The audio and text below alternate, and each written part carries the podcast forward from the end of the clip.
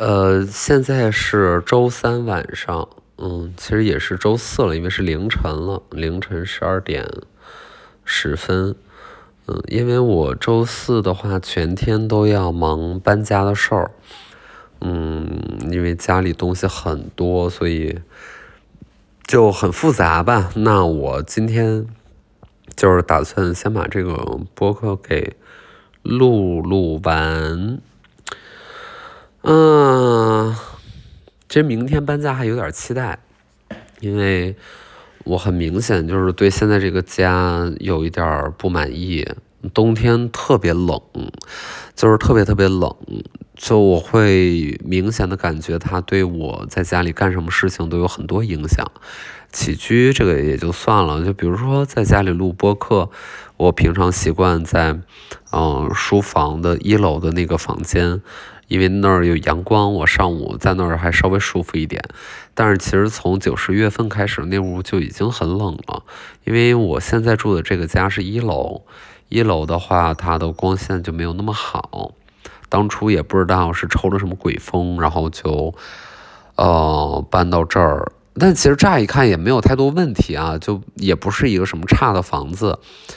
嗯，一楼带二楼，前后有两个院子。第一年住的时候还兴高采烈的，嗯，领朋友来看，说，嗯，你看这怎么样怎么样。夏天倒是还行，但是冬天就确实是很难受，所以，嗯，明天就搬，然后搬到一个采光环境更好的地方。然后在这个房子里面住了有两年了，嗯，这两年我也没干什么好事儿。嗯，实话实说，就是确实没干什么好事儿。嗯，主要的症状体现在，嗯，在这个房子里边，就是，嗯，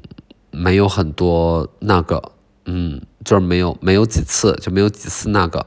嗯，然后这两年就是没有几次。嗯，我觉得这个房子不太行，我需要一个鸳鸯房传下去。现在四大需要一个鸳鸯房，嗯，我觉得。的人呢，就是获得一些基本的快乐之后呢，别的事情都更干净，嗯，大概就是这么一个状态吧。然后我和我妈就是最近这几天就一直在吭哧吭哧吭哧搬东西，话是这么说啊，但其实活都是。他干了，因为我在忙工作，我不是说非得找一个开脱啊，就是特别懒，家里的少爷啊，就是怎么样麻烦家里人，因为确实最近我实在是忙到有一点儿无力回天，有一点儿每天要取消三个行程，然后这一天才能过完，因为不取消的话，就是也不可能，就是嗯，因为都在撞。所以很夸张啊，就是说今年，哎，就是说这个不能讲，就说今年其实据各方的这个天文星象啊表现说，姜老师今年要发大财，然后目前感觉事态良好，事态确实颇为良好。那嗯，就是正好租约到期了，斗胆搬下家。嗯，嗯，我我之前若干次搬家就是非常，我想想啊，我我从大学毕业到现在，也不是大学毕业了，我大学毕业前就开始租房子了，甚至租了两个了。嗯，我应该，我我跟大家细数一下我住过的这些房子吧。就是第一个呢是在学校附近，传媒大学附近。我当时是大二大三，然后因为上了奇葩说，然后被认识，一个月的收入能有个五千到一万块钱不等，不一定，有可能是两千啊，有可能是一万，就是不一定。就那会儿，呃，还没有所谓的这个网络综艺，嗯，奇葩说算是第一个吧。然后就是当时那个公司的姐姐啊，就那时候认我的经纪人，她说。他说：“啊，你这辈子就是就是你们这一届选手呢，这辈子就是想当艺人是不可能的啊。有一个词汇是更适合你们的，叫做 KOL。然后我其实当时对他这个话就是嗯啊的，因为对我来说这都是前辈，所以我不太会有一些什么非分之想。但是我对此并不满意，因为 Who told you that，对吧？就是嗯嗯，没有必要，因为我因为什么被大家认识的，就注定我这辈子就是怎么地的，这个也把我说太小了。啊，那当时 我不知道为什么扯这事儿，不过就是很多闲言碎语可以夹杂在其中啊，大家就且听吧。啊，就是第一个房子就是在我们学校附近住的一个叫做卡夫卡公社的地方，到后面陆续因为跟我目前的关系太近了，所以我就不报后面的这个居住地址了，我就只说前面的嘛。第一个叫卡夫卡公社的地方，当时一个月租金是四千三，那是二零一，我想想，二零一四一五吧，二零一四一五，然后在那儿我就是养了 Limbo，然后 Limbo 跟我跟到现在，他现在在我的脚边儿，嗯，就是一条法斗，我当时在那儿住的非常高兴，非常高兴。非常非常开心啊！然后第一笔这个呃租金，因为是押一付三，所以需要四个月的房租，那算下来就是一万两千多嘛，一万三。然后其实我当时那会儿没有这个钱，我就管家里人要，我就是管我爸我妈要。然后我为什么要租呢？其实没有特别的原因，就是觉得鸡窝里飞出凤凰了，我就是。得不能住宿舍了，哎哎，我就是不，我就是不住了，嗯，就是有一点，嗯，怎么说呢，狂妄，有一点不知道自己是谁的那个状态在里边吧。但是我其实一直以来都是这个样子的，就是这个消费观过于超前，这是我从小到大的一个规律吧。我觉得我的家人应该很容易总结出这一点，嗯，然后就。搬到那个卡夫卡公社，总共花了一万三，然后大概用了两两个月、两三月的时间，真的就是给我爸我妈还了这个钱，我真的就是还了，因为那会儿觉得说我就是借这个钱，我的名义就是借，啊，嗯，因为我自认为我有这个需求，且我有偿还能力，那事实上也做到了，就是两三个月内还完了，然后那会儿呢，就是正好大三。除了上课之外呢，就是打辩论；打辩论之外呢，就是参加节目或者商业活动。但是其实那会儿也没有那么的多啊。嗯，我现在翻看聊天记录，当时的截图就是有一个活动找我，啊，就是给我五千块钱的现金，让我去干一个什么东西，我就是屁颠屁颠特别高兴。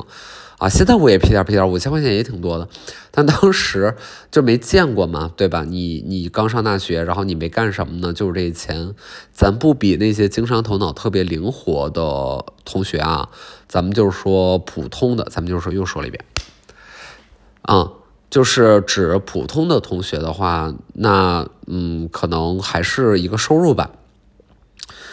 嗯，然后当时呢有一个。现在我刻骨铭心的一个爱好，就是因为住大连坡附近，在北京，你再往东走两到三个站地就是到长营，然后长营当时长营世贸天阶还不错，楼下有一个租咖啡，就是动物园咖啡厅，租 coffee 吧。我在那儿为什么会对这个地儿有印象呢？就是因为我在那儿真的写了非常多世界名著，嗯，就当时就是公众号，微信公众号刚刚流行。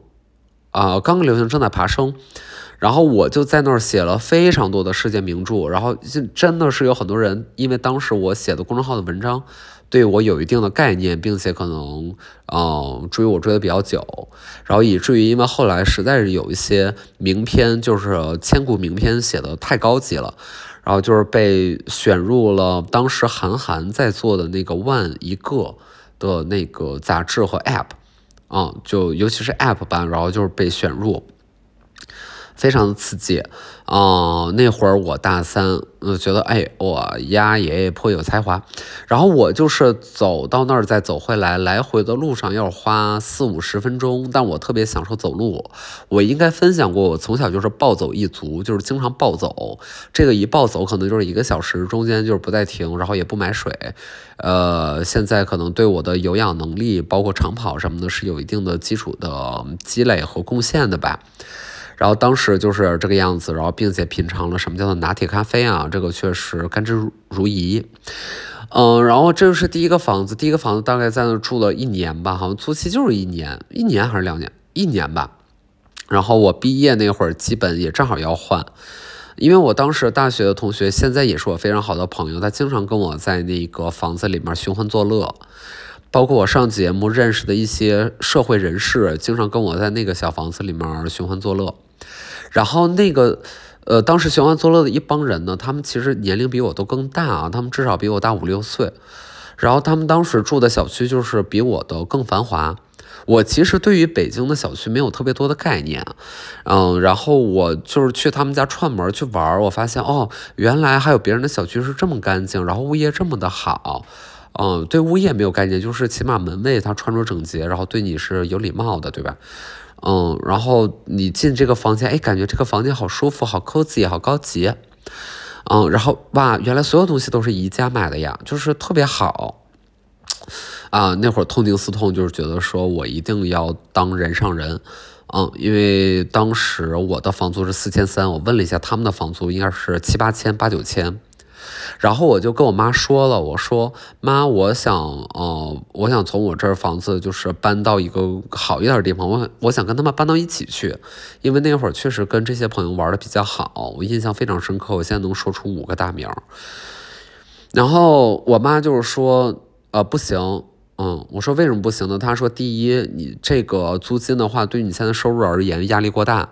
嗯，你可能承担不起。第二，那如果你把钱都用来房租身上，呃，房租的话，呃，你跟别的朋友你也玩不到一块去，因为你是硬挤着挤，呃，硬硬硬硬着头皮就是跟他们一块玩儿。其实你的收入水平和人家根本就不是一个档次的，啊。然后他这个话就深深的打击了我，就就说实话，就是就挺打击的。然后，然后打击的原因在于他说的其实根本没有错，就是讲的很对。当然，这个观点是非常的俗媚的，就是呃，你把人分三六九等嘛，对吧？就是有钱人跟有钱人玩，然后球迷跟球迷搞快乐，对吧？然后我当时就是有点受伤，然后觉得好像我妈说的也没有错。就没有太动这个念，结果不知道为什么，就是在二零一六年的时候，突然间来一个大旺运，嗯，然后人的成绩也在变好，然后收入也在变多，然后收入是非常快的，就是变多了。嗯，我之前应该说过很多次这个话啊，就是如果这辈子大家有机会当明星，一定要当明星，这辈子没当就下辈子当吧，就是。嗯，有的时候明星挨挨骂，明星说：“哎呀，我被网暴了，然后我被我被什么误会了，然后你嗯就是什么嗯我就是有人给我泼脏水，真讨厌，真讨厌，我怎么这么苦？别废话了啊，别废话了，就有的时候有那个朴素道理，我觉得我觉得真的是你是没有道理去辩驳他的啊，就是。骂你的人，他们在过苦日子，然后你在那儿压着，在那儿开宾利，然后你在那儿住豪宅，啊，第二辆买了个劳斯莱斯，然后还有人给你开车，然后你在这儿说，哎呦，被网暴了，就是这个东西不是很讨巧，或者说这个东西不是那么站得住，是因为你也确实没有什么才华，就是主要就是这些艺人嘛，也真的没有什么才华，所以我，所以。所以我为什么觉得我我如果被人骂了，我还有点难过，是因为我觉得我挺好的。当然，可能每个人都觉得自己挺好的吧。这个就是说到这儿就算了，嗯，啊，所以那一年呢，就是赚了比较好的钱，然后一下就搬到了一个更贵的地方，甚至比我之前的朋友的地方还贵。嗯嗯，没有要攀比的意思，因为后面住的很明显更贵了嘛，对吧？嗯，但是没有要攀比的意思，只是说。我从那个上一个四千块钱的房子搬到呃刚才我提到的条件有改善的房子，其实一个月租金多了一万块哦，因为第二个那个房子就是一万四一个月了，那是二零一六年，所以还是颇为轻奢的，对吧？然后我就是搬的那一天，我就哭了一整天，就是哭，就是特别特别舍不得之前四千块钱那个房子。特别舍不得，就是到最后我我给那个房东扫地，就是现在有点养尊处优了，就有一点不食人间烟火了。我说实话是这样的，就是我从 A 家搬到 B 家，从 D 家搬到 E 家，再从 F 家搬到 G 家，我其实不但会亲手去，哦，我我离开了你这个房子，我给你扫一扫地吧，但是当时我真的有这个特别好的习惯，我觉得也是应该做的，就是你给人家收拾干净。但是现在我不会自己伸手，嗯，实事求是啊，就是这样。然后我当时是哭了一整天，啊，然后我呃就是说经常去我那个家玩的那个朋友，他也跟我一起收拾，然后他也跟我哭，就是特别莫名其妙，就是我们真的太幼稚了，就是真的太幼稚了。然后有一些幼稚的浪漫，就是让人觉得。就有人味儿，你知道吧？就有人味儿，嗯，就就有点愚蠢，但是很有人味儿，嗯，所以我们就当时一直在收拾那个房子，然后一边哭一边收拾，然后想到我们之前哦在这里的记忆种种，其实有什么记忆？也就是在这一年，但是那个阶段对我来说，个人个人而言就是非常重要，因为那一年完全见证了，就是那个小房子完全见证了我从一个。Nobody，然后变成了被更多人知道。你可以说我是网红或者是什么的这么一个过程，所以我觉得它是值得被记住的，这很正常。然后连带着你的居所被记住了，这也有情可原吧。因为在那一年，我真的见识了很多东西。第一次就是有人给你化妆，嗯，我觉得可能没有，比如说没有上节目，或者说没有呃证件照拍摄，或者是没有结婚。的同仁可能比较缺乏这个体验，就是真实的有人你去付费，然后他就给你化妆，或者有节目组承担，然后他就给你化妆，然后你受到了这个礼遇，然后你发现，哦，原来就是因为我的名气，呃，有别人更多人，我原来高攀不起的人愿意，嗯，和我做朋友，就是你 you so overwhelmed，就是 in the first time，对吧？嗯，然后我。那一年，我觉得就特别特别特别明显，然后再到第二年，再到第三年，就都很明显，就是都是那种大开眼界的状态。其实我是特别幸运的一个人，我的幸运体现在我认为我的从艺之路，如果你认为它是从艺的话啊，就是我从艺之路是没有任何人的帮助的。这个没有人指的是没有自己家里人的帮助，没有呃沾亲带故，然后也没有一个很好的出身，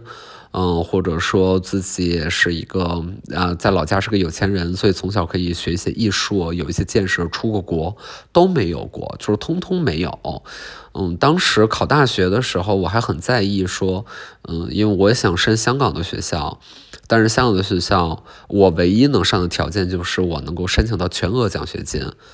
嗯，也就是意味着一个同等或者更高于清华北大的分数，就至少当时在黑龙江是这样的，那做不到，对吧？嗯，那如果是非全额奖学金，那就是交学费的话，我们家是出不起的，就是这么一个状态吧，所以就是一个普通人家。所以我就觉得特别的幸运，然后那两年能够看到这些，然后再搬到，呃，我刚才说这个房子贵了一万块，然后再又贵了两万块，就是搬到了一个别墅去，就那会儿特别夸张。现在回看一下当时花钱买的东西，觉得那会儿飘的不行，嗯，确实会买非常多很贵价，然后，嗯，摆在家里，我觉得自己特了不起的那种。嗯，超高附加值的东西吧，就是附加值过高，嗯，就是奢侈品。但其实很明显，我没有到奢侈品消费阶层，对吧？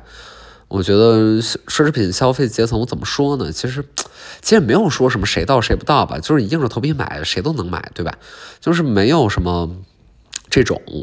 就是正在读大学的也也不用馋这些，就是你工作两三年，你该买照样买，没关系的，就是肯定可以买。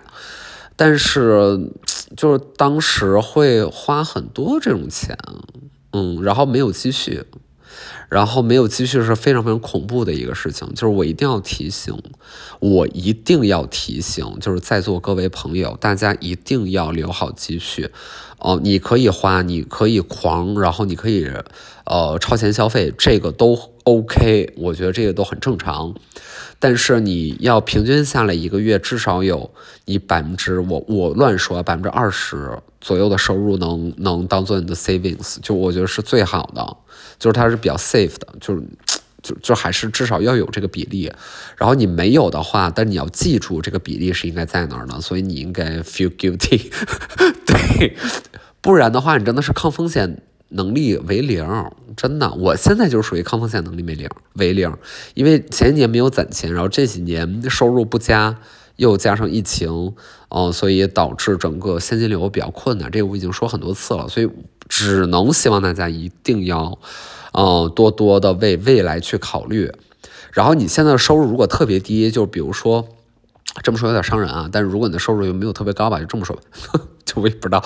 好吧，礼貌就是礼貌，就如果你的收入是一个月就是就小几千块钱，嗯，就是没有到没有到一个更更好的呃收入情况的时候，就也不用太考虑 saving 的事儿，也 save 不了什么东西。啊，就是你该花就花吧，你就享乐吧，你就交朋友，你就出去认识人吧，啊，没关系的。就是，嗯，我觉得怎么着，你到一万，你你得考虑得留两千，嗯，这么个事儿。哎呀，乱说啊，就乱说。然后后面再搬房子，就是又搬到哪儿了？我想想，哦，又搬回到之前这个小区，然后跟我的前任在一起，然后跟我的前任在一起之后呢，跟他分手了，然后又搬到同一个小区另外一个户型。嗯，然后带着自己的 Shibuya，就是那个大的博人山那个狗，然后后来呢，不知道怎么着，好像又收入又不错了，哎，然后又搬到一个比较贵的一个地方，大概三百多平米吧，跟我妈之前拍摄的地方也用过那儿，嗯，就很多拍摄其实都是在家里完成的嘛，所以其实大一点的空间对工作也比较有利，嗯，所以就就就这样，然后再搬到现在这个房子，然后再搬到。是吗？所以这两年其实很明显，从我的房子来讲，我是降级的。但是今年我就是比较幸运，就是一个相对较好的价格，我自己认为 update 了一下，嗯，就是还挺好的。所以明天一天都在干这个事儿。我现在就是话锋一转，搬家这个事儿呢，我不想聊了，有点累了啊。那我就聊一下最近 Q 我 Q 的比较多的就是。啊，上野千鹤子老师和几位同学啊，来自中国的同学，就是有的一个隔空对话。但讲真啊，这个对话我没有看，所以我现在没有任何的发言的立场、发言权。我为什么知道这个事儿呢？是因为有很多人艾特我说说那个在猜测，如果我去聊或会怎怎么样啊？但是也没有人找我，就是没找我，那没找就没找吧。嗯，好吧。他我，但我其实真的想了，我今天从公司开车，然后回到家。就如果让我去和上野千鹤子老师聊聊天，我会聊些什么？因为其实他的，我不知道他最最最前沿的东西是什么啊。但是他以往的那些呃理论也好，或者说一些呃分享的事实啊，分享的一些怎么怎么说呢？就一些道理吧，就一些道理，就是大家该知道也都知道了。就是 OK，你知道了上野千鹤子，那你一定知道他说了什么东西。如果你不知道上野千鹤子，他说那个东西对你来说也。你也可能听过，或者你也不新鲜。就我，我其实很难从，因为确实真的没有太跟进，所以我我我真的不太知道，就是从女性议题上来讲，我跟他还有什么新的话题可聊。我为什么会提这件事儿呢？是因为就是艾特我的这个帖子，其中有一个帖子是发现，嗯，上野在这一段这个视频的内容里和我之前。的 DV 计划的一段内容里是高度重合的，就一段表述，就是讲的是男性中心主义对于男性同样是一个 burden，就是这件事儿，其实在两个不同的内容媒体里面都讲过。然后我我当时讲这个，也确实是因为啊，了解过相关的东西或个人有自身的体察，然后这两个东西是 match 的，所以我我认为这是我的一个一个一个判断。哦，那那就是很很很幸运，就是跟单香子老师讲的是一样的，所以我就在想说，如果 OK，我我我今天可能和他从性别议题上的理解，除了我不是生理女性之外，是如此的如此的同构，那我还能问些啥？因为我不太喜欢问那些不挑战的东西啊，就是我觉得那个没有意义。就真真没啥意义，就是如果只是在线支教的话，没必要。大家就，你就说他书好看，就读他书就行了，对吧？就是你是不断再把人家的观点让他再重说一遍，让他换着法说，让他通过翻译说，让他怎么怎么地说。就就没有特别大意，然后我就一直在想，如果我真的去问的话，我可能会比较 care 的点是什么？我比较 care 的点是，我想问自认为女权主义者的人，或自我认定是女权主义者的人，需不需要朋友？他们需要什么样的朋友？这个是我我近期通过我个人的社交媒体感悟里边觉得非常非常 hardcore 的一件事儿，是因为我经常面临这样的一个挑战，是因为。我经常会表现出女性主义的姿态和态度，这个姿态和态度在一些人眼中是觉得我在自以为是的去共情女性，而事实上共情女性这件事儿，恰因为我作为生理男性是无法达成的。然后为什么我觉得它是个 bullshit？因为。你这我我特别我特别在意这件事儿，是因为我觉得枉费了枉费了一片好心，或者枉费了一个正常人的善良善良之情。这么讲话很难听，就首先这么讲话很难听，就是比如说一个人蹲在地上哭，然后过去拍他肩说：“哎，你怎么了？”说：“去妈的，谁他妈要你关心？你知道吗？就是就是你你怎么可能理解我？你知道吗？我觉得就是在耍一些脾气。但是这种观点在我的呃社交媒体的表达里面的评论区其实是屡见不鲜的。我个人已经我说实话，我有点受够了。我想问的是，女权主义者需不需要朋友？他们需要什么样的朋友？如果我跟我说，OK，不需要朋友，就起码生理男性、生理性别男性的人免谈，那我就是 OK，我闭嘴。如果这是大家的 idea，那我就是我不不不理解，但我尊重嘛，对吧？但是这个很荒谬啊，因为如果认为说，如果一个生理性别男性的人无法注定无法共情女性，而且是他们的常用词，注定无法共情女性。那，请你定一下共情。就如果我们非得讨论到一个词的解释的层面上，我觉得这个话题就已经非常无聊了。就是什么叫共情？就是 think what you think，对吧？就是 feel what you feel。这个这个我们可以认为是共情吧？那请问，如果一个很幸运的免于被性侵的这么一个人人士，他能否对被性侵的受害者产生共情？可以吗？就是这是可以做到的吗？这是可以做到的吧？或者说，我们觉得这个人如果是有同情心的、有同理心的，指的是第一，他不会成为这个谋害者的同谋；第二，他会对于这个被害者表现出极大的同情心；第三，他会极力的避免自己和身边的人成为同类的受害者，并且对这样的施害者加以讨伐。这是我们认为共共情的基本的行为行为模式，对吗？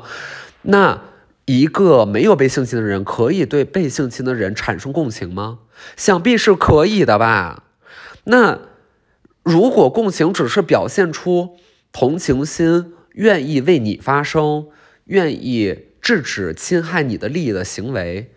愿意阻止同类型的事情的发生，为什么不能共情？就是为什么会有一些人说生理性别男性的人，或者说男性注定无法共情女性？就是这种大字报是怎么堂而皇之贴上去的？我对此非常费解。我不知道是是多么的难过，就是从小到大真的没遇到过一个好男的吗？就是，就是真的可能 I'm I'm so sorry，但可能也不是你的错。不过有没有一个可能是你自己过于傲慢和敏感啊？就是傲慢和敏感同时在一个人身上发生，就是一个人又又又自卑又自负才能说出这种话，就是就是我特别的不理解啊。然后 OK，当我要讨论这个问题的时候呢，就会有很多人冲出来说，哦，为什么花这个时间不去指责某一些什么什么更严重的问题，然后去指责女性呢？就是就是我还要再说一遍，就是当我对一些对。对，尤其是对我的这些观点或者 arguments，我觉得更集中的发生在某一些特定女性的身上。我就说这些特定的女性，或者说无论你是谁，你可能是个男的吧，就是我不知道，你可能就是你批了个假号，是吗？因为就是啊，这是我看到的世界呀，就是你不能替我看我看的世界，对吗？那我看的世界就是这个样子，那我就把它说出来，就是 this is so 客观，啊，我没有再添油加醋的去形容某些事情，并且他们是不构成替代关系的啊，不会因为我认为其中一个人有问题，就意味着我认为。另外一些人没有问题，且不认为你有问题，就意味着你的群体有问题。你能明白我的意思吗？就是说，你可能是傻逼，不代表你恰恰是因为男性或者女性，所以男性或者女性都是傻逼。啊，有可能你真的就是个傻逼，就是这件事儿，大家一定要清楚。我已经在小红书可能大概说过了，我可能还得再重申一遍，就是任何一个性别议题，它讲的是个集体的问题，它不是你个人缺陷的一个遮羞布。你个人的缺陷，这个缺陷，如果我们认为是可以一定，但是有点达尔文，就是就是就是可以通过，嗯，怎么说呢？这个剩下的三十秒有点太难讲了，我愿意下一期展开。但是我不知道我说这个话可能让谁不高兴，就是爱高兴不高兴。就是我觉得我已经做做的非常好了，哦，那你不需要我共情，那我只能说 OK，我不共情你，但是我该共情其他的女性，跟你没关，好吗？就是你也别拿自己当做一个女性代言人，就好像这么多次投票也没有投你，所以就是大家就是克制一点。我觉得就是这个问题是我想跟上海青子老师讨论的。